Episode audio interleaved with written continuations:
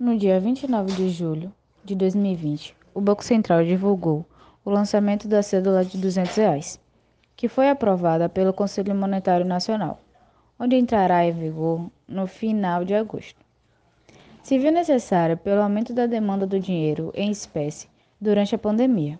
Outro motivo foi o entesouramento, onde em vez das pessoas guardarem o dinheiro nos bancos, guardarem em seus respectivos lares.